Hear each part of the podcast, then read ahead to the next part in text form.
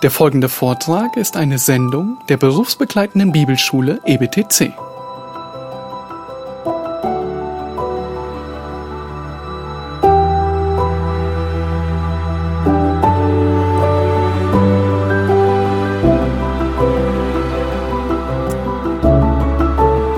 Alles im Leben hat Folgen. Zu schnell fahren und geblitzt werden hat Folgen. Nichts zu essen hat Folgen. Viel zu üben hat auch Folgen. Die einen machen sich viele Gedanken darüber, welche Folgen ihr Handeln hat. Und die anderen machen sich gar keine Gedanken darüber, welche Folgen ihr Handeln hat. Aber ist es nicht so, dass wir gerade bei den großen Fragen des Lebens uns Gedanken machen sollten, welche Folgen unser Handeln hat? Und als Christen in einer Welt, die immer feindlicher wird, als Christen mitten in dieser Welt, ist es nicht wichtig zu fragen, welche Folgen hat unser Handeln?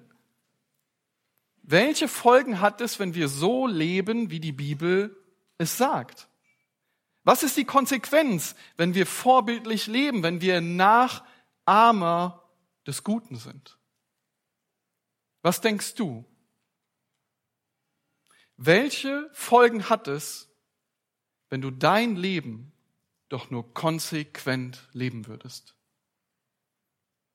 Und ich bitte euch, eure Bibeln aufzuschlagen. Wir sind im ersten Petrusbrief.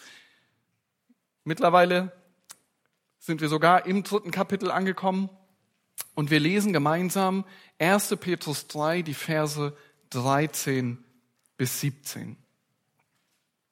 1. Petrus 3, die Verse 13 bis 17. Und wer will euch Schaden zufügen, wenn ihr Nachahmer des Guten seid? Doch wenn ihr auch leiden solltet um der Gerechtigkeit willen, glückselig seid ihr. Ihr drohen, aber fürchtet nicht und lasst euch nicht beunruhigen, sondern heiligt vielmehr Gott, den Herrn, in euren Herzen. Seid aber alle Zeit bereit zur Verantwortung gegenüber jedermann, der Rechenschaft fordert über die Hoffnung, die in euch ist. Und zwar mit Sanftmut und Ehrerbietung. Und bewahrt ein gutes Gewissen, damit die, welche euren guten Wandel in Christus verlästern, zu Schanden werden in dem, worin sie euch als Übeltäter verleumden mögen. Denn es ist besser, dass ihr für Gutes tun leidet, wenn das der Wille Gottes sein sollte, als für Böses tun. Bevor wir uns den heutigen Abschnitt aus dem Petrusbrief ansehen, ist es gut zu wissen, dass Petrus hier eine Klammer zumacht, die er in Kapitel 2, Vers 11 aufmacht. Es ist nicht so, dass es ein Einschub ist, sondern er zeigt in Kapitel 2, Vers 11 ein bestimmtes Prinzip auf. Er beschreibt, wie wir gottesfürchtig leben sollen inmitten der Welt, der Ungläubigen und warum wir dies tun sollen. Ein kurzer Rückblick. 1. Petrus 2, die Verse 11 und 12. Da sagt er, Geliebte, ich ermahne euch als Gäste ohne Bürgerrecht und Fremdlinge, enthaltet euch der fleischlichen Begierden, die gegen die Seele streiten, und führt einen guten Wandel unter den Heiden, damit sie da, wo sie euch als Übeltäter verleumden, doch aufgrund der guten Werke, die sie gesehen haben, Gott preisen am Tag der Untersuchung. Petrus ermahnt die Gläubigen, die inmitten der Ungläubigen leben, einen guten Wandel zu führen. Also ein Christusähnliches, ein vorbildliches Leben zu führen, welches davon geprägt ist, Bosheit abzulegen und als gehorsame Kinder heilig zu sein, wie Christus heilig ist. Und das wird, so schreibt er, eine bestimmte Auswirkung haben, nämlich, dass die Ungläubigen am Ende Gott preisen. In den Versen 11 und 12 macht er also ein Prinzip deutlich in Kapitel 2. Und dann geht er in die Anwendung dieses Prinzips. Wie sollen Gläubige dieses Prinzip in den unterschiedlichen Situationen in ihrem Leben ausleben? Er beschreibt, dass sie sich als Gläubige, als gläubige Staatsbürger dem Staat unterordnen sollen. Er sagt sogar, dass das zum Lob derer sein wird, die Gutes tun. Und danach geht es um die Arbeitnehmer. Sie sollen ein vorbildliches Leben in ihrer Arbeit führen, auch wenn sie verkehrte Chefs haben. Und er zeigt, dass es auch Leid für ihre guten Werke geben kann. Und danach, ihr erinnert euch vielleicht noch, zeigt er, dass Frauen sich unterordnen sollen ihren eigenen Männern, sogar dann, wenn sie nicht gläubig sind.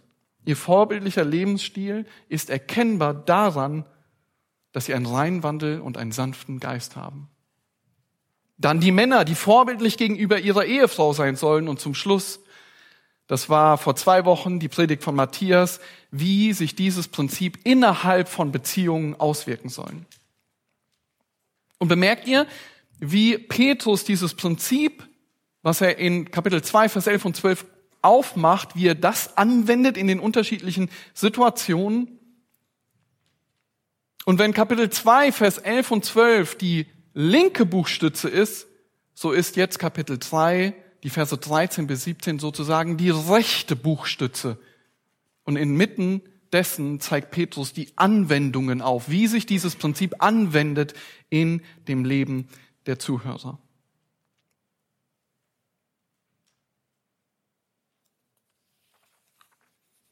Und genau genommen hat dieses Leben, dieses vorbildliche Leben als Christ in dieser Welt, und das macht er hier jetzt klar, zwei Auswirkungen. Also welche zwei Folgen hat das Leben als Christ in dieser Welt, wenn es vorbildlich ist?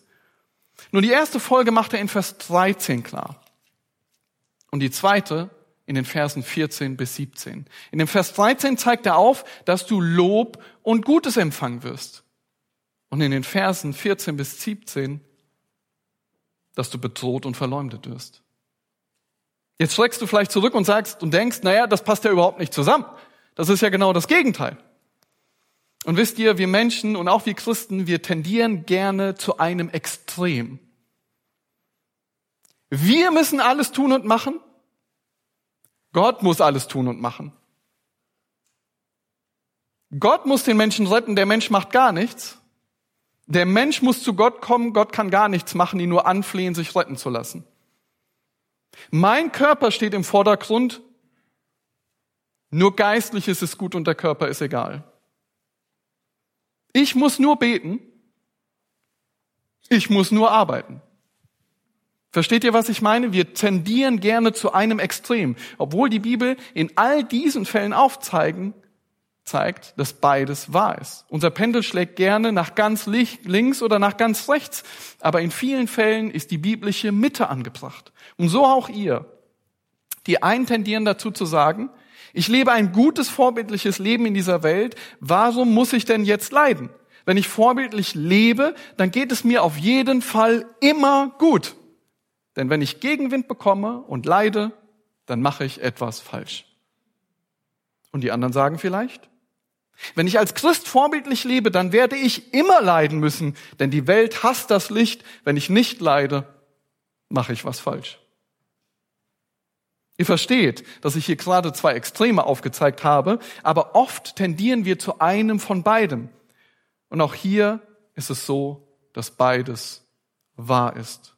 Unser Abschnitt, den wir uns jetzt ansehen werden, zeigt ein, zum einen das allgemeine Prinzip auf, dass wenn wir Christus ähnlich als Vorbilder, Nachahmer des Guten sind, niemand uns Böses tun wird. Und gleichzeitig kann es sein, wenn es der Wille Gottes ist, dass wir um der Gerechtigkeit willen leiden werden. Und auch das ist gesegnet. Also lasst uns gemeinsam in den Bibeltext einsteigen. Was zeigt uns der Bibeltext auf? Weil wir inmitten von Ungläubigen leben und einen guten Wandel führen sollen, darum müssen wir die Folgen unseres Handels kennen und wissen, wie wir damit umgehen sollen. Das ist zusammengefasst, was wir uns jetzt ansehen werden. Schaut mit mir in den Vers 13, Kapitel 3, Vers 13. Und wer will euch Schaden zufügen, wenn ihr Nachahmer des Guten seid?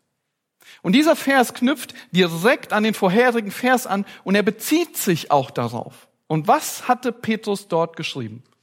Vielleicht erinnert ihr euch noch. Die Verse 10 bis 12. Ich wiederhole es nochmal. Denn wem das Leben lieb ist Und wer gute Tage sehen will, der bewahre seine Zunge vor dem Bösen und seine Lippen, dass sie nicht Trug reden. Er wende sich ab von dem Bösen, tue Gutes, er suche den Frieden und jage ihm nach. Denn die Augen des Herrn sehen auf den Gerechten und seine Ohren hören auf ihr Flehen. Das Angesicht des Herrn aber ist gegen die gerichtet, die Böses tun. Also, weg von dem Bösen, Gutes tun und dem Frieden nachjagen. Und wer soll das tun? Na, er zitiert hier Psalm 34. Und wer soll das tun? Derjenige, der gute Tage sehen will. Und darauf bezieht er sich mit dem Vers 13. Schaut euch diesen Vers mal genau an. Hier stellt er eine Frage. Diese Frage ist eine rhetorische Frage. Also eine Frage, die sich in sich selbst schon beantwortet. Die Frage oder die Antwort auf diese Frage ist eindeutig. Nämlich niemand. Und wieso ist das so? Naja, der Vers 12. Wer gute Tage sehen will, der soll Nachahmer des Guten sein. Und so stellt er hier diese rhetorische Frage, um klarzumachen, dass wer Nachahmer des Guten ist, dem wird nichts Böses angetan. Aber auch in den Anwendungen, die er bringt, die wir uns eben im Überflug nochmal angeschaut haben, schreibt er, dass es Lob gibt. 2 Vers 14, Kapitel 2 Vers 14 wo er sagt, dass die Statthalter als seine Gesandten zur Bestrafung der Übeltäter und zum Lob derer, die Gutes tun, eingesetzt sind. Und noch viel deutlicher macht Paulus das im Römerbrief. Er sagt nämlich, wenn du dich also vor der Obrigkeit nicht fürchten willst, so tu das Gute, dann wirst du Lob empfangen. Tu das Gute, dann wirst du Lob empfangen. Das ist das allgemeine Prinzip. Dieses Prinzip beschreibt auch Salomo im Buch der Sprüche. Er sagt dort, wenn die Wege eines Menschen dem Herrn wohlgefallen, so lässt er selbst seine Feinde mit ihm in Frieden leben. Wenn wir uns diese Verse ansehen, dann finden wir dort ein Prinzip. Wer vorbildlich lebt, also dem Herrn gefällig lebt, der wird mit seinen Mitmenschen in Frieden leben. Aber was heißt es dann, vorbildlich zu leben? Oder, wie der Bibeltext sagt, Nachahmer des Guten sein. Und das wird auch aus dem Kontext klar. Wir haben uns zum Anfang ja nochmal in diesem kurzen Überflug angesehen, um was es in den letzten Predigten ging. Es ist zum Beispiel dem Staat unterordnen oder sich dem Arbeitgeber unterordnen oder die Frauen, die sich in einem stillen und sanften Geist ihren Ehemännern unterordnen. Nicht Böses mit Bösen zu vergelten, sondern Gutes reden dem Frieden nachjagen. Alles das sind Beispiele davon, Nachahmer des Guten zu sein. Und ein sehr eindrückliches Beispiel erzählt der Pastor Wilhelm Busch, der während des Zweiten Weltkriegs Jugendpfarrer in Essen war. Er erlebte viel von der Brutalität des Krieges und des Naziregimes. Und ihr müsst wissen, zu dieser Zeit war es den Christen verboten, gemeinsam Sport zu machen. Das war ausschließlich in der Hitlerjugend erlaubt. Und eines Tages, im Jahr 1940, kommt die geheime Staatspolizei, macht einen Schlag gegen die Jugendarbeit, nimmt 50 Jugendliche fest, inklusive Pastor Wilhelm Busch. Und er ist der Letzte, der verhört wird. Und er beschreibt aus dem Verhör Folgendes. Und am Ende kam ich selbst an die Reihe als verantwortlicher Leiter. Mit Herzklopfen stand ich wieder in dem Raum, in dem ich schon so viele schwere Stunden erlebt hatte. Lange schaute mich der verhörende Beamte schweigend an. Dann atmete er auf einmal tief auf und sagte, eine tiefe Erschütterung war in seinen Worten abzuspüren. Jetzt habe ich hier 50 ihrer Jungen verhört und dabei ist etwas geschehen, was ich noch nie erlebt habe. Keiner von den 50 hat mich angelogen.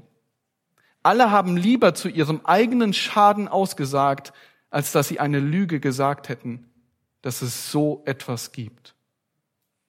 Mir wurde das Herz fröhlich. O ihr Jungen, musste ich denken, ihr habt gewaltiger gepredigt als mancher berühmter Evangelist. Ihr habt das Gewissen dieses verhärteten Mannes angerührt. Das ist Nachahmer des Guten sein. Diese 50 jungen Männer hatten eben nicht gelogen. Da war Verfolgung und mit der Gestapo war überhaupt nicht zu spaßen. Aber sie hielten ihre Zunge vor Bösen zurück. Genau wie Petrus hier Psalm 34 zitiert.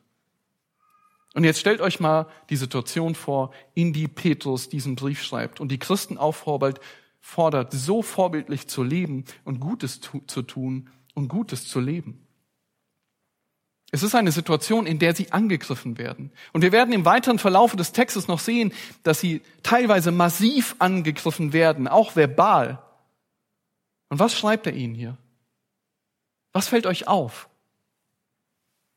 Nochmal, er schreibt an Christen, die inmitten von Ungläubigen leben, die sie jeden Tag auf den Prüfstand stellen. Teilweise in Verfolgung, oft in Prüfung. Er fordert sie in dem ganzen Kapitel vorher auf, Nachahmer des Guten zu sein. Selbst wenn der eigene Ehemann ungläubig ist und ihnen das Leben schwer macht. Und was schreibt er ihnen jetzt, nachdem er das klar gemacht hat? Er schreibt, und wer ist es, der euch Böses tun wird, wenn ihr Eiferer für das Gute geworden seid? Ist das nicht eine unglaubliche Ermutigung? Wisst ihr, wir tendieren so oft dazu, dass wir sagen, wenn du lebst wie Christus, dann wird dir das Leben zur Hölle gemacht werden. So denken wir doch oft unterbewusst. Ja, die Hoffnung im Himmel kommt, aber das Leben hier wird grausam werden. Aber was macht hier Petrus? Er nimmt dieses Prinzip, welches Salomo schon geleitet durch den Heiligen Geist in den Sprüchen niederschreibt. Ist das nicht unglaublich ermutigend? Er sagt hier, grundsätzlich gilt, wenn du Nachahmer des Guten bist, dann wird dir niemand Schaden zufügen. Du empfängst Lob und Gutes. Das ist doch ermutigend und spornt noch viel mehr an, das Leben wirklich in Gottesfurcht zu leben und Christus dadurch zu ehren. Und nicht nur spornt es an, weil wir wissen, dass es Lob und Gutes von Menschen gibt. In Vers 12 schreibt er ja, dass David, schreibt David, dass die Augen des Herrn auf den Gerechten gerichtet sind und dass seine Ohren auf ihr Flehen gerichtet sind. Das ist die Motivation. Lebe das, was Petrus in Kapitel 1 bis 5 aufträgt, weil Gottes Augen dann auf dich gerichtet sind und seine Ohren auf dein Flehen. Und vielleicht wehrt sich jetzt dein ganzes Inneres und du sagst dir, das kann nicht sein. Wenn ich wirklich konsequent lebe, dann kann das nur zu meinem Schaden sein. Mein lieber Bruder, meine liebe Schwester, Gott ist gut. Und das vergessen wir oft. Und es ist ein allgemeines Prinzip, was er uns hier gibt. Und ihr erinnert euch vielleicht noch an dieses Beispiel mit dem Pendel, was in einer Predigt mal vorkam. Dass es gerne bei uns nach einer Seite ausschlägt und wir die Dinge nicht biblisch, sondern in einem Extrem betrachten. Und auch hier ist das so. Ja, das Extrem ist, wenn ich konsequent nach Gottes Wort lebe, dann wird es mir schlecht gehen, denn die Welt mag das nicht. Und diese Aussage ist, wie wir gesehen haben, so nicht richtig. Aber genauso falsch ist das andere Extrem. Wenn ich konsequent nach Gottes Wort lebe, dann wird mir nie etwas passieren. Und warum ist das falsch? Petrus zeigt auf, dass es das allgemeine Prinzip ist, dass dir Gutes widerfährt. Aber, dass wenn es Gottes Wille ist, dass es auch anders kommen kann. Und das sind die Verse 14 bis 17. In den Versen 14 bis 17 schreibt Petrus jetzt darüber, wie wir damit umgehen sollen, wenn wir doch um der Gerechtigkeit willen leiden sollten. Und warum das so sein kann, obwohl er doch vorher in einem allgemeinen Prinzip aufgezeigt hat, dass niemand uns Schaden zufügt. Schaut mal in eure Bibel. Die Verse 14 bis 17 hat Petrus hier wie eine Zwiebel gegliedert. Die Verse 14a und 17, ne, das ist der erste Teil und der letzte Teil, den wir uns ansehen, sind aber die äußere Schale. Die Verse 14b und 16, das ist dann ein Stück weiter innen, ist schon eine Schale weiter innen dieser Zwiebel. Und der Vers 15 ist der Kern. Es ist der thematische und inhaltliche Höhepunkt und Mittelpunkt dieser Verse. Wir werden uns das gleich noch genauer anschauen. Wir werden die Zwiebel jetzt sozusagen auseinandernehmen und von außen nach innen abarbeiten und dann im Text sehen, warum man als Nachfolger des Guten manchmal doch leiden muss und wie wir damit umgehen sollen. Zuallererst brauchen wir die richtige Sicht auf Leiden für Gutes tun. Schau mal in den Vers 14, den ersten Teil. Doch wenn ihr auch leiden solltet, um der Gerechtigkeit willen, glückselig seid ihr.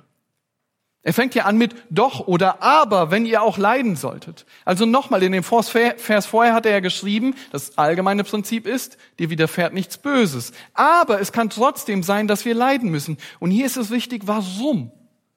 Petrus hat diese Verse, wie schon gesagt, in dieser Zwiebelschicht angeordnet. Und jetzt schaut mal in den Vers 17 rein. Denn es ist besser, dass ihr für Gutes tun leidet, wenn das der Wille Gottes sein sollte, als für Böses tun. Was sagt er hier über das Leiden? Nun, er sagt, wenn es der Wille Gottes sein sollte. Also wenn wir Gutes tun und es ist dann der Wille Gottes, dann werden wir dafür leiden. Und warum ist es wichtig, dass es der Wille Gottes ist? Nun, sonst wäre es Willkür. Sonst wäre es ja der sogenannte Zufall gewesen, was mit uns passiert. Aber das ist nicht der Fall. Da schreibt Petrus an die angefochtenen Christen in der Zerstreuung und sagt ihnen, es kann sein, ihr müsst für euren vorbildlichen Wandel leiden. Aber wisst ihr was? Das ist nur der Fall, wenn Gott das so möchte. Denen, die Gott lieben, dienen alle Dinge zum Besten. Und Gott ist gut und tut Gutes. Und nichts passiert außerhalb seines Plans. Wenn also unser absolut weiser und guter und vor allem dem treuer Vater im Himmel, der uns alles zum Besten dienen lässt, wenn der, der uns gerechtfertigt hat, entscheidet, dass es nach seinem Willen ist, dass wir leiden, dann können wir selbst in diesem Leid was? Schaut mal in den Vers 14. Glückselig sein. An was erinnert euch dieser Wortlaut? Der ist aus der Bergpredigt. Das ist das, was Herr Jesus zu seinen Jüngern sagt. Er sagt in Lukas 6, Vers 22, glückselig seid ihr, wenn euch die Menschen hassen und wenn sie euch ausschließen und schmähen und euren Namen als lästerhaft verwerfen um des Menschensohnes willen. Freut euch an jenem Tag und hüpft, denn siehe, euer Lohn ist groß im Himmel. Denn ebenso haben es ihre Väter mit den Propheten gemacht. Warum sagt der Jesus so etwas anscheinend Widersprüchliches zu seinen Jüngern? Weil das Leiden um der Gerechtigkeit willen einen großen Lohn nach sich zieht. Und Petrus war ja dabei, als Herr Jesus diese Predigt hielt. Wie wir hier in diesem Brief sehen, im Petrusbrief, hat sich das tief in seinem Herz verwurzelt. Das Leiden um der Gerechtigkeit willen ist nicht einfach nur eine Erfindung der Willkür, es ist nicht ein grausamer Gott, der es liebt, seine Kinder zu quälen. Es ist der liebende und barmherzige und treue Gott, der es mit seinen Kindern gut meint. Und wenn es sein Wille ist, dann lässt er es zu, dass wir für seinen Namen leiden. Aber seht ihr das? Er verspricht zusätzlich noch großen Lohn dafür. Es dient zu unserem Besten. Er ist gut und tut Gutes. Auch wenn uns das manchmal schwerfällt zu glauben. Wir sagen dann vielleicht, ja, es ist Gnade, dass wir ihn an ihn glauben dürfen, aber es ist doch keine Gnade für ihn zu leiden. Doch, genau das ist es. 1. Petrus 2, die Verse 19 bis 20, die haben wir uns auch schon angesehen. Und was schreibt er da? Denn es ist Gnade, wenn jemand aus Gewissenhaftigkeit gegenüber Gott Kränkung erträgt, indem er zu Unrecht leidet. Und welchen Kontext schrieb er das nochmal? Schlagt mal die Stelle auf. Kapitel 2, Verse 19 und 20. Erinnert ihr euch noch an diese Stelle? Leuchte bei der Arbeit durch deine Haltung und Motivation. Darum ging es dort. Der vorbildliche Arbeitnehmer wird durch Gnade motiviert, Gott durch seine Arbeit zu gefallen. Also wer trotz dessen, dass er Nachahmer des Guten ist, um der Gerechtigkeit willen leidet, der ist gesegnet. Und im ersten Kapitel sagt er auf, sagt er, dann werdet ihr jubeln. Und er schreibt an die Christen. Wann? Die ihr jetzt eine kurze Zeit, wenn es sein muss, traurig seid in mancherlei Einfechtung. Erinnert ihr euch noch? Das war sein Start in den Brief. Und er sagt direkt, es kann sein, es kommt Traurigkeit, weil ihr in Anfechtung kommt. Aber ihr könnt jetzt schon jubeln und ihr werdet jubeln, wenn Christus wiederkommt. Wir müssen die richtige Sicht auf Leiden für Gutes tun bekommen. Und das ist die erste richtige Sichtweise, dass falls wir leiden sollten, es Gottes Wille ist. Er meint es gut mit uns. Und die zweite ist eine einschränkende, denn er sagt in dem Vers 14, Leiden um der Gerechtigkeit willen und in Vers 17, es ist besser, dass ihr für Gutes tun leidet, als für Böses tun. Was meint er damit? Nun, jetzt könnte jemand auf der Arbeitsstelle sein und er benimmt sich immer schön schlecht, ist immer schlecht gelaunt und nimmt schon mal was mit nach Hause. Und dann kommt der Chef und macht ihm sein Leben so richtig schwer. Und jetzt sagt der Christ, oh, ich leide für Christus. Ich darf mich freuen, weil Gott mich segnet. Nun, ihr Lieben, das ist nicht, was er hier meint. Die Einschränkung ist, um der Gerechtigkeit willen oder für Gutes tun. Nicht jedes Mal, wenn wir durch andere leiden, ist das Leiden für Christus. Wenn du immer zu schnell mit dem Auto fährst und du kommst in eine Polizeikontrolle und die Polizisten sind so richtig schlecht gelaunt, vor allen Dingen nachdem sie den Fisch auf deinem Auto gesehen haben und dir mal so richtig zeigen, wo der Hammer hängt, dann brauchst du nicht glauben, dass du für Christus leidest. Wenn du in der Gemeinde dich immer über alle anderen beschwerst und schlecht gelaunt bist und an allem rumnörgelst und dann kommen die Geschwister und weisen dich zurecht, dann leidest du nicht für Christus. Nein, in allen diesen Fällen löffelst du die Suppe aus, die du dir selbst eingezockt hast, wie das Sprichwort sagt. Für Christus leiden ist hier definiert als um der Gerechtigkeit willen leiden. Und wir haben uns in dem Vers 13 schon angesehen, dass es heißt, vorbildlich zu leben. Also, die zweite Folge eines vorbildlichen Lebens als Christ ist, dass du bedroht und verleumdet wirst. Und in diesem Fall brauchst du die richtige Sicht auf die Leiden für Gutes tun, nämlich es ist Gottes Wille und deswegen ist es ein Segen. Und zweitens, es ist nur dann so, wenn du für Gutes tun leidest. Aber was sollten wir noch wissen, wenn wir vor Christus leiden? Und das ist der zweite Teil von Vers 14, 14b und der Vers 16. Wir kommen jetzt näher an den Kern dran. Also, die erste Schicht haben wir uns gerade angesehen, der Zwiebel. Die Hülle ist weg. Wir sind jetzt in der zweiten Schicht drin. Doch wenn ihr auch leiden solltet, um der Gerechtigkeit willen glückselig seid ihr. Ihr drohen aber fürchtet nicht und lasst euch nicht beunruhigen. Was sind das hier für Aufforderungen, die er bringt? Erstens, sie sollen sich nicht fürchten, auch wenn sie bedroht werden. Und zweitens, sie sollen sich nicht beunruhigen lassen. Also, erst macht er klar, dass sie gesegnet sind und jetzt kommt eine Handlungsanweisung. Und ihr kennt das vielleicht aus dem Flugzeug oder aus dem Zug. Im Flugzeug gibt's ja immer die schönen Ansagen äh, ganz zu Anfang. Ne, was passiert im Falle eines Druckabfalls? Was ist das Erste, was man tun soll? Ruhe bewahren. Und im Zug genauso. Im Falle eines Notfalls Ruhe bewahren. Und so ist es hier auch. Jetzt kommt die Handlungsanweisung. Wenn Leiden kommt und du bedroht wirst, weil du Gutes tust, was ist die Handlungsanweisung? Ruhe bewahren ist im Flugzeug. Was sagt Petrus? Fürchte das Drohen nicht. Und es ist genauso, wie Gott zu Josua sagt, dass er sich nicht erschrecken soll. Warum sagte Gott das zu Josua, kurz bevor es in den Einzug in das gelobte Land ging? Na, er stand vor Krieg und Herausforderung. Und Gott sagt ihm, erschrick dich nicht, denn der Herr, dein Gott, ist mit dir, egal wohin du gehst. Und genauso argumentiert auch Petrus hier ein paar Verse vorher, als er den Frauen schreibt, wie sie sich ihren eigenen Männern gegenüber verhalten sollen. Er sagt ihnen, lasst euch keinerlei Furcht einjagen. Aber warum sollen sie sich nicht fürchten? Ja, zum einen ist Gott mit ihnen. Und dieses Prinzip gilt hier auch.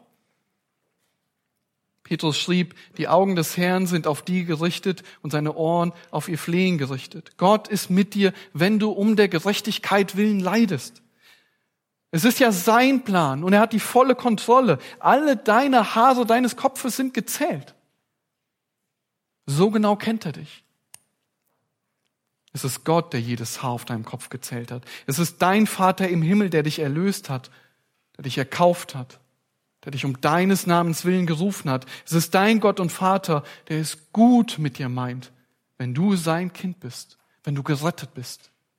Fürchte dich nicht und lass dich nicht beunruhigen. Oder wie Luther schreibt, erschrick nicht. Warum? Du bist auserwählt gemäß der Vorsehung Gottes. Du bist aufgrund seiner großen Barmherzigkeit wiedergeboren zu einer lebendigen Hoffnung. Dich erwartet ein Erbe im Himmel, was dir niemand nehmen kann. Du wirst durch die Kraft Gottes bewahrt.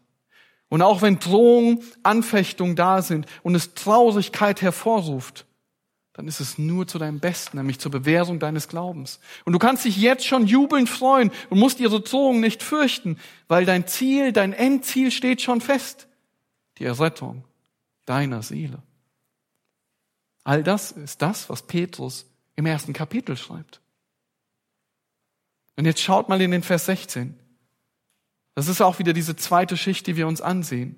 Er sagt, und bewahrt ein gutes Gewissen, damit die, welche euren guten Wandel in Christus verlästern, zu Schanden werden in dem, worin sie euch als Übeltäter verleumden mögen. Hier wiederholt er, was er schon in 14b gesagt hat. Es sind diejenigen, die deinen guten Wandel verlästern. Und das ist auch wieder, klingt an die Bergpredigt an. Warum verlästern sie? Wegen dem guten Wandel. Und ein paar Verse später schreibt Petrus darüber und sagt, was eine der Gründe sein kann, warum sie lästern. Er sagt, das befremdet sie, dass sie nicht mitlaufen in dem heillosen Schlamm. Darum lästern sie. Weil du eben nicht mitmachst. Weil du eben nicht wie sie lebst. Es ist, weil sie erkennen, dass du nach völlig anderen Maßstäben lebst, nämlich nach Gottes Maßstab. Deshalb bedrohen sie dich. Aber auch hier unterschreibt Petrus wieder, warum wir uns nicht vor ihrem Thron fürchten müssen. Weil sie zu Schanden werden, weil sie beschämt werden. Und genauso wie das Leiden im Blick auf die Ewigkeit eingeordnet wird, so ordnet er auch diejenigen ein, die sie verleumden im Blick auf die Ewigkeit. Entweder sie werden Gott preisen am Tag der Untersuchung, wie wir uns schon im Kapitel 2 angesehen haben, oder sie werden beschämt werden.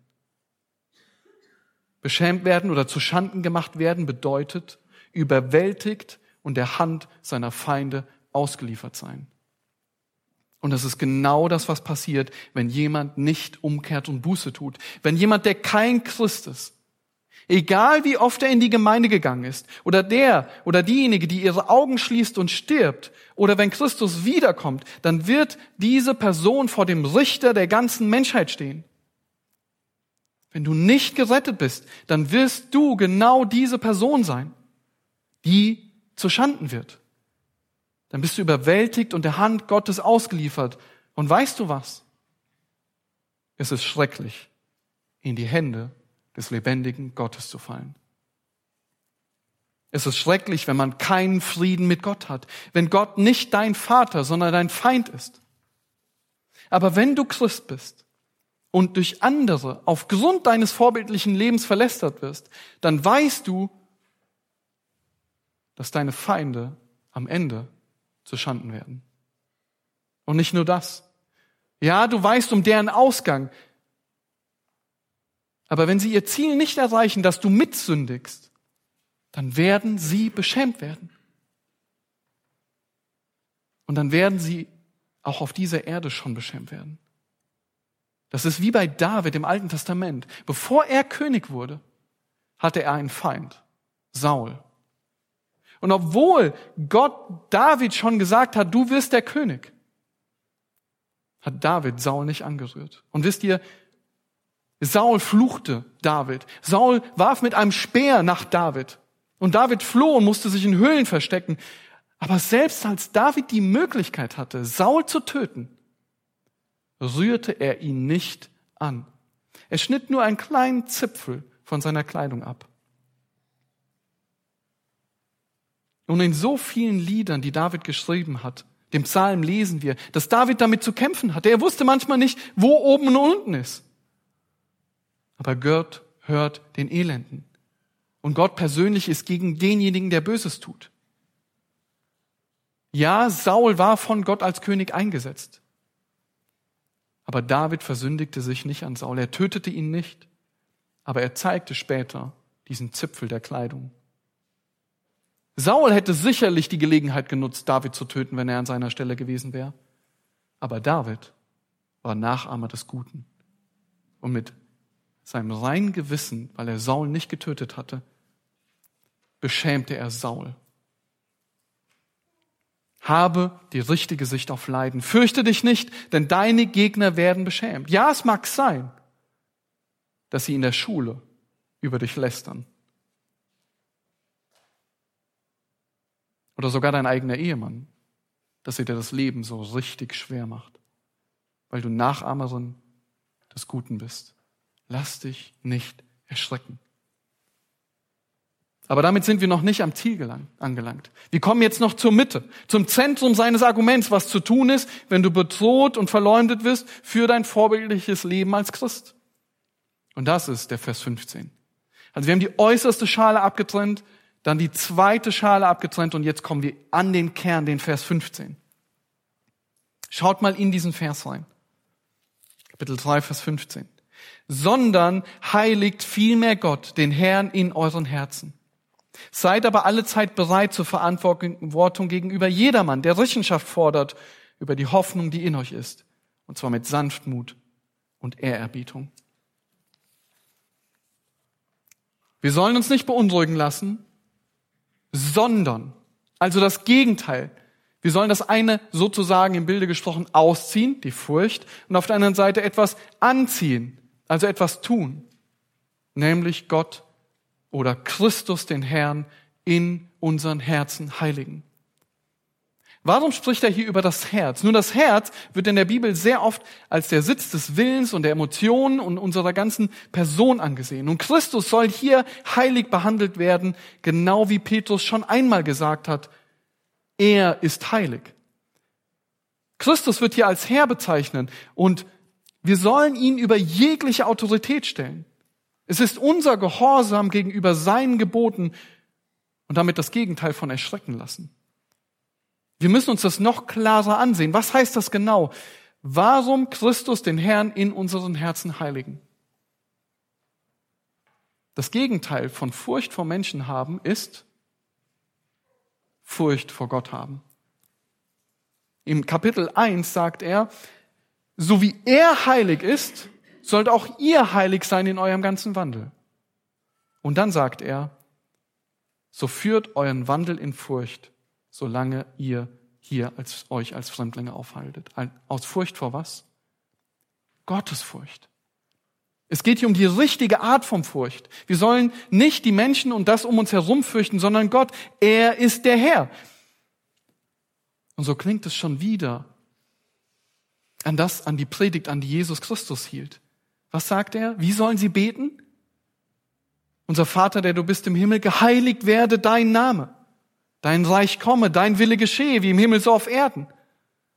Es ist das Gegenteil von der Furcht vor Menschen, die verleumden. Christus ist ganz anders, heilig, abgesondert, eine völlig andere Kategorie als wir Menschen. Er ist im Himmel, deine Feinde nur hier auf der Erde. Christus sitzt zu Richten Gottes. Er ist was? Er ist der Herr. Sein Wille geschieht. Niemand kann ihn daran hindern oder seine Pläne durchkreuzen. Es ist Gottes Wille, der die Leiden zulässt. Sein Reich kommt. Er kommt wieder und wird was? Die Lebenden und die Toten richten.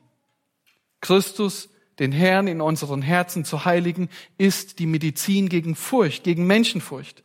Deswegen sollen wir Menschen nicht fürchten, weil er über allem steht. Oder wie Petrus am Ende seines Briefes schreibt, ihm sei die Herrlichkeit und die Macht von Ewigkeit zu Ewigkeit. Fürchte die Menschen nicht, fürchte Gott, denn er ist mächtig. Das ist das Sondern. Deswegen müssen wir die Menschen nicht fürchten. Und schaut nochmal in den Vers 15.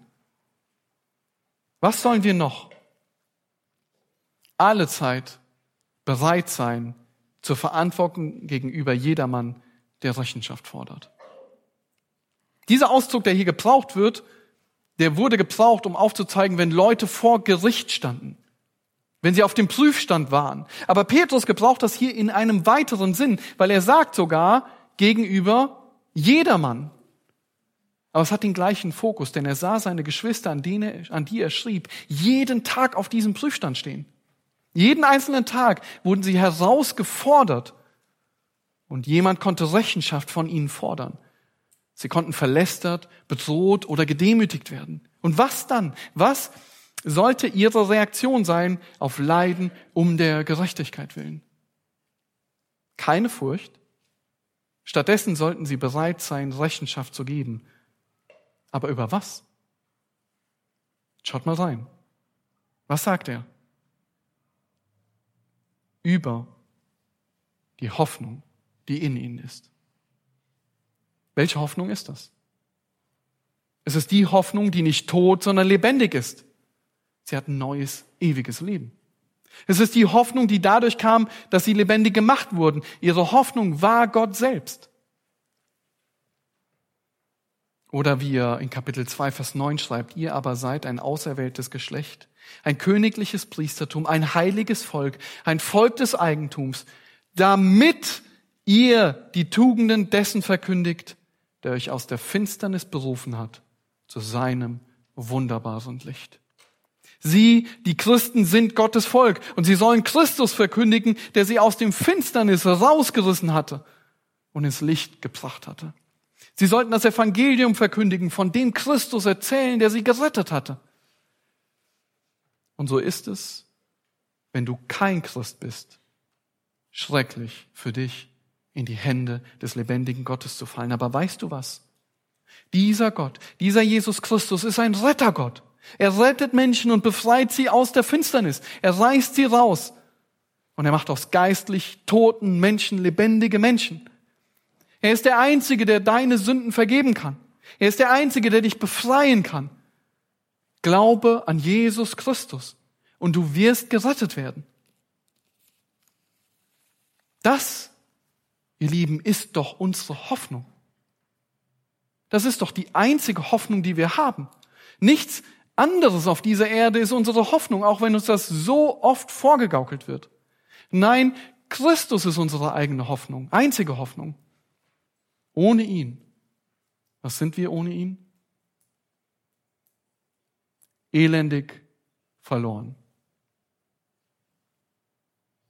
Und wenn wir verlästert werden, ist das genau das, was wir verkündigen sollen. Und ich hatte euch vorhin schon kurz von Wilhelm Busch erzählt.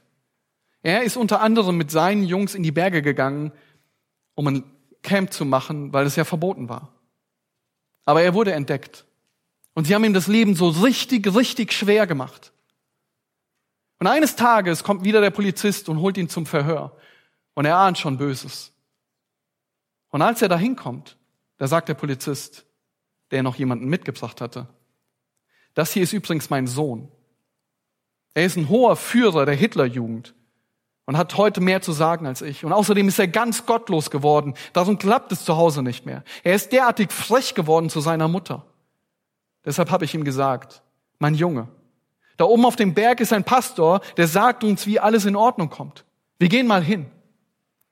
Pastor Busch, erzählen Sie mal dasselbe, was Sie mir erzählt haben von diesem Jesus. Mir ging damals auf, was ich nachher bei der Staatspolizei immer merkte. Was der Mensch auch ist oder was er auch vorgibt, er hat ein friedloses Herz, das nach Frieden schreit. Es ist so viel Schmutz und so viel Schuld da. Wie aber werde ich frei? Wie komme ich ans Licht?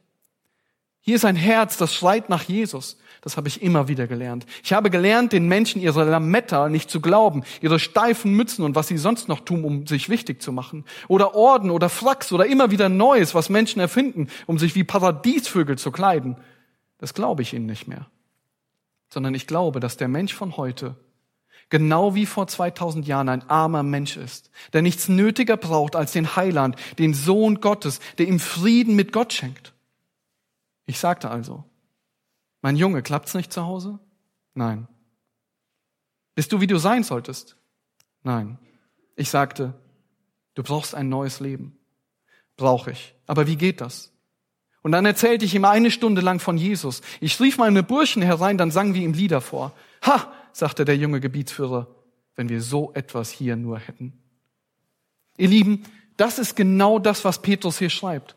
Das ist ein Nachahmer des Guten sein. Er wurde verleugnet, er wurde gedemütigt, er wurde, die haben ihn versucht zu vernichten, aber er gibt Rechenschaft über die Hoffnung, die in ihm ist, weil er die ganze Welt im, im Blick der Bibel beurteilt.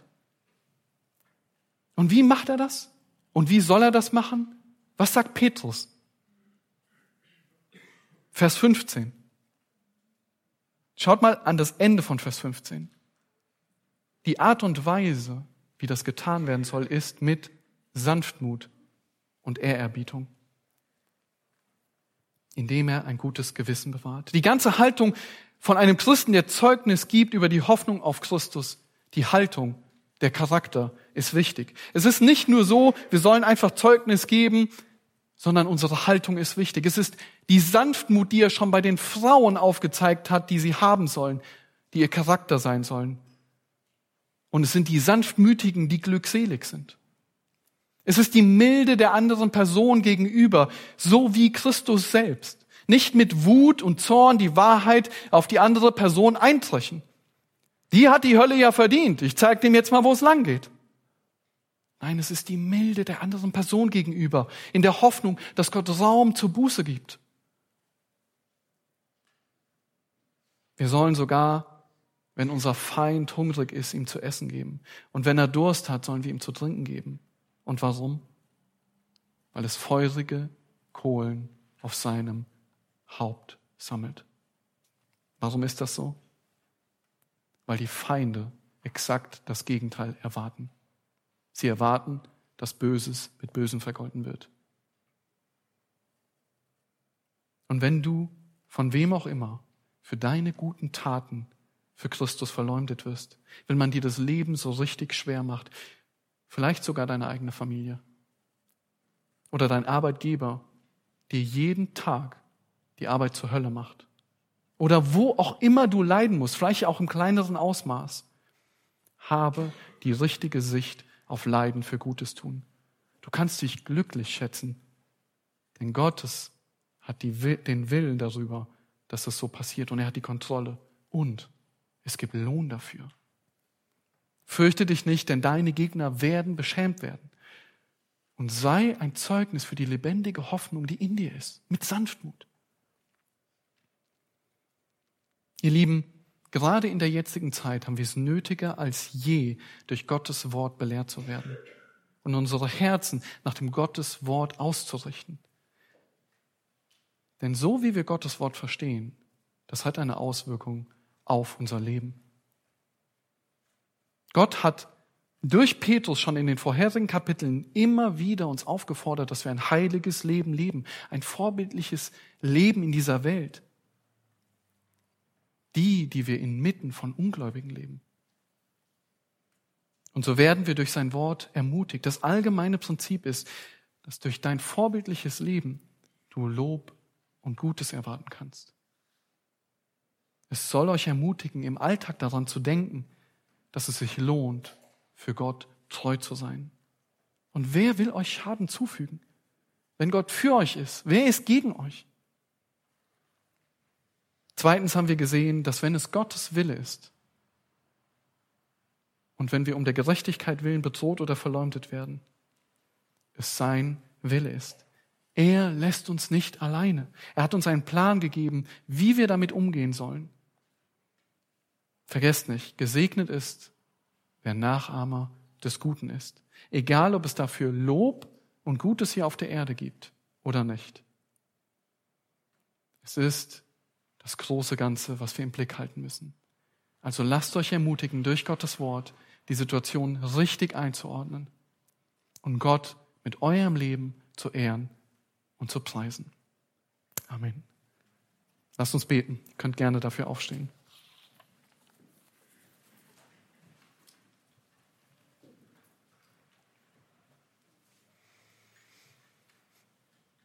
Herr Jesus Christus, wir wollen dir danken dafür, dass wir dein Wort haben.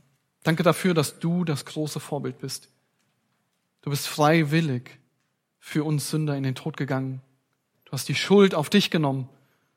Du hast dich anspucken lassen, verhöhnen lassen, weil du den Auftrag Gottes ausgeführt hast, freiwillig. Du hast nicht Böses mit Bösen vergolten, obwohl sie dich angefeindet haben, gehasst haben für deine Liebe. Du hast den Auftrag ausgeführt, bist gestorben und auferstanden und so bist du unsere Hoffnung. Danke dafür, dass du uns daran erinnert hast durch dein Wort. Danke, dass wir ermutigt worden sind, Herr, über das allgemeine Prinzip. Aber danke auch dafür, dass wir wissen dürfen, dass wir glückselig sein dürfen, wenn wir für dich leiden dürfen und dass du die Kontrolle hast und dass nichts außerhalb von deinem Willen geschieht. Niemand, kein Mensch dieser Erde, großer Gott und Vater, kann dich wehren, kann über dich bestimmen. Du hast die Kontrolle. Und es ist so ermutigend und beruhigend, das zu wissen. Woher lass uns immer wieder daran erinnern, weil wenn wir in die Situation kommen, dann geht der Kampf für uns immer erst richtig los. Herr, erinnere uns daran, was dein Wort sagt und lass uns vorbildlich leben, um dich zu ehren. Amen.